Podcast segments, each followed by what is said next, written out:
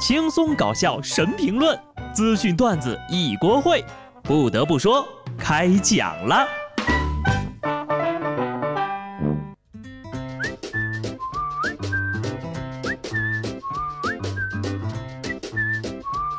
哈喽，听众朋友们，大家好，这里是有趣的。不得不说，我是机智的小布。下半年才刚开始，就爆出了一个大瓜。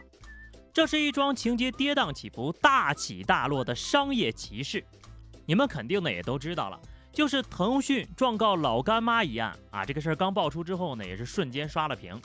老干妈被指拖欠一千六百多万的广告费，可是事件却瞬间反转了。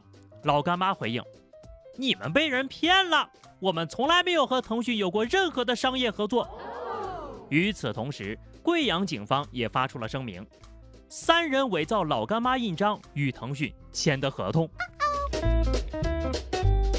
简单总结一下啊，就是有三个人呐，为了游戏的礼包码伪造老干妈公司的印章，和腾讯达成了合作，腾讯就被骗了。然后呢，老干妈对腾讯的白给从来没有怀疑过。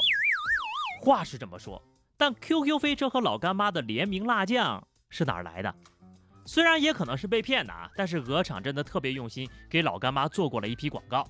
比如说，腾讯旗下的刚刚说的那个 QQ 飞车啊，画风都不一样，但就是强行同框，不但打了广告，还画了条漫，出了联动礼盒，甚至还有职业选手也拉出来打广告。回忆起我第一眼看到这个消息的时候，差点以为老干妈要进军游戏界了，还是腾讯要出辣酱了。这两个行业完全不相干的企业居然干了起来，真的是叹为观止呀！不过呢，鹅厂终究是错付了。我也是万万没有想到，在我有生之年呢，居然看到腾讯被骗了。哈哈哈！下半年第一天就直接见证了历史。二零二零年真的很让人淡定啊。回看一下今年的商战新闻：董事长翻墙偷拍隔壁厂的机密，李国庆偷当当的公章盖大印，腾讯被三个倒卖礼包码的骗子耍的是团团转，转而碰瓷老干妈。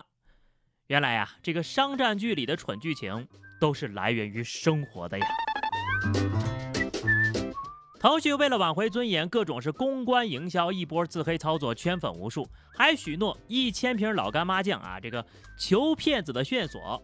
接着，老干妈官方旗舰店呢上线了一个名为“大客户专属”的一千瓶辣椒酱组合套装链接，似乎呢在回应腾讯公司的要买一千瓶辣椒酱。老干妈。真是一个心如止水的卖酱机器，成熟女性的魅力呀！不得不说，老干妈呢还是有点惨的，突然被冻结了一千六百多万不说，还要连续几天被 diss 成打广告不付钱的形象。最后反转之后呢，企鹅反而营造出了傻白甜的形象，老干妈呢啥也没捞着。所以说呀，企鹅不把这链接买空了，实在说不出去呀。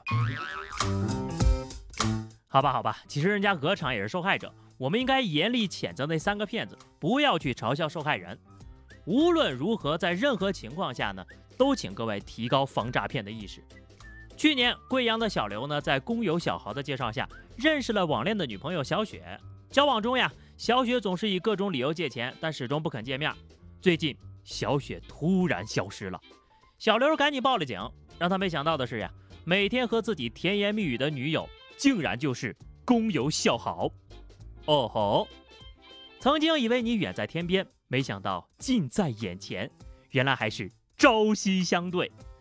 这个剧情呢，原本可以是一个很浪漫的故事啊，却被工地的抠脚大汉给破坏了。我拿你当哥们儿，你却想要睡我。知难而上，难上加难。再求一下下面这个哥们儿的心理阴影面积啊！前两天，杭州一男子报警啊，扭扭捏捏的，还有点尴尬的说：“我在网上约了个朋友到酒店想，哈哈，结果呢，他是个男的，我想走，可他不让我走。原来呀，这人呢是想在网上招嫖，谈好了价格，在酒店双方亲昵了一阵之后呢，才发现有点不对。惊不惊喜，意不意外？你说清楚啊！你们亲昵了一阵，究竟是谁先动的手呢？哎。”这个会不会构成诈骗罪？我看这男的呀，估计这辈子也会把这个毛病给戒了。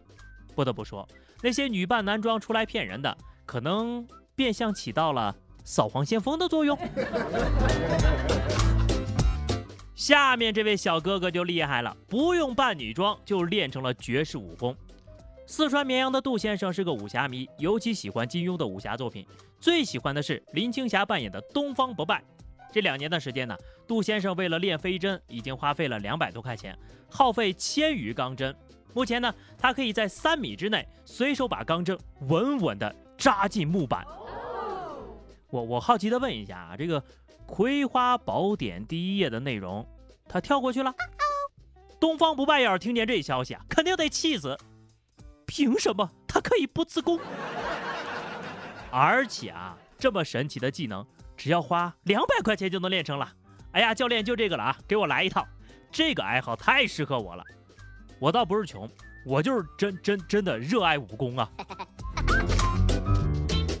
接下来呢，说几个沙雕新闻啊。美国阿拉巴马州的几个高校呢，最近流行举办一种新冠派对，组织者特意邀请已经被确诊的人，他们把钱放在罐子里，试图染上新冠病毒。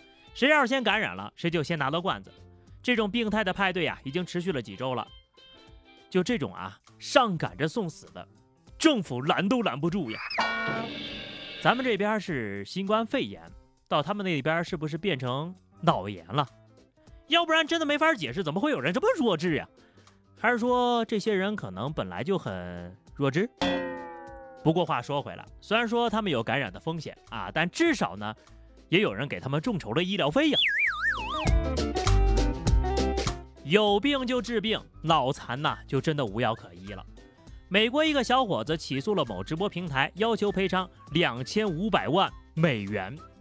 他说这个平台呢推送了太多各种女性的过度暗示内容，令他自嗨过度，身体的重要部位严重受伤。除了身体受伤之外呀，他在看直播的时候呢，还不小心把这个液体喷到电脑上，导致了公寓的短路停电啊，差点起了火。而且因为一连几个小时盯着女孩的胸部，这严重的损害了他的视网膜。他表示，我可能已经患上了抑郁症、恐惧症、强迫症等疾病。并将自己关注的多达七百八十六名的女主播全部指出，希望平台呢能够把他们给封禁了。我个人猜测啊，这家伙属于标准的看完之后索然无味举报型。但是你要索赔两千多万美元，你这个贤者模式是不是有点用力过猛啊？反正我会一直关注这个案件的结果啊。如果他要是胜诉了，那我就我就我就众筹一笔钱。去起诉日本。相比于上面两位啊，下面这个小伙子就活得挺明白的。连云港市海州分局浦东派出所呢，发生了一件匪夷所思的事情。有个小伙子怀疑自己是网上逃犯，跑到派出所呢，请民警帮他验明正身。结果一查，他还真是网上逃犯。这小伙子说呀，自己在网上呢骗过别人的钱，听说只要被警方网上追逃了，总有一天会被抓住的，所以干脆呢到派出所来看看。如果被追逃就不走了，正好把事情处理一下。如果没有呢，那就放心了。他来的时候呀，还带了一堆洗漱用品，这一看就是打算常住呀。你是不是找不着工作，身上又没钱了？啊，我好奇的问一下，里面不发牙膏、牙刷、肥皂、毛巾吗？你这自觉性这么高，这年头也是不多见了呀。自觉是可贵的，自由是更可贵的。出来之后可不要再犯了哟。好的，那么以上就是本期节目的全部内容了。关注微信公众号 DJ 小布或者加 QQ 群二零六五三二七九二零六五三二七九，来和小布聊聊人生吧。下期不得不说，我们不见不散，拜拜。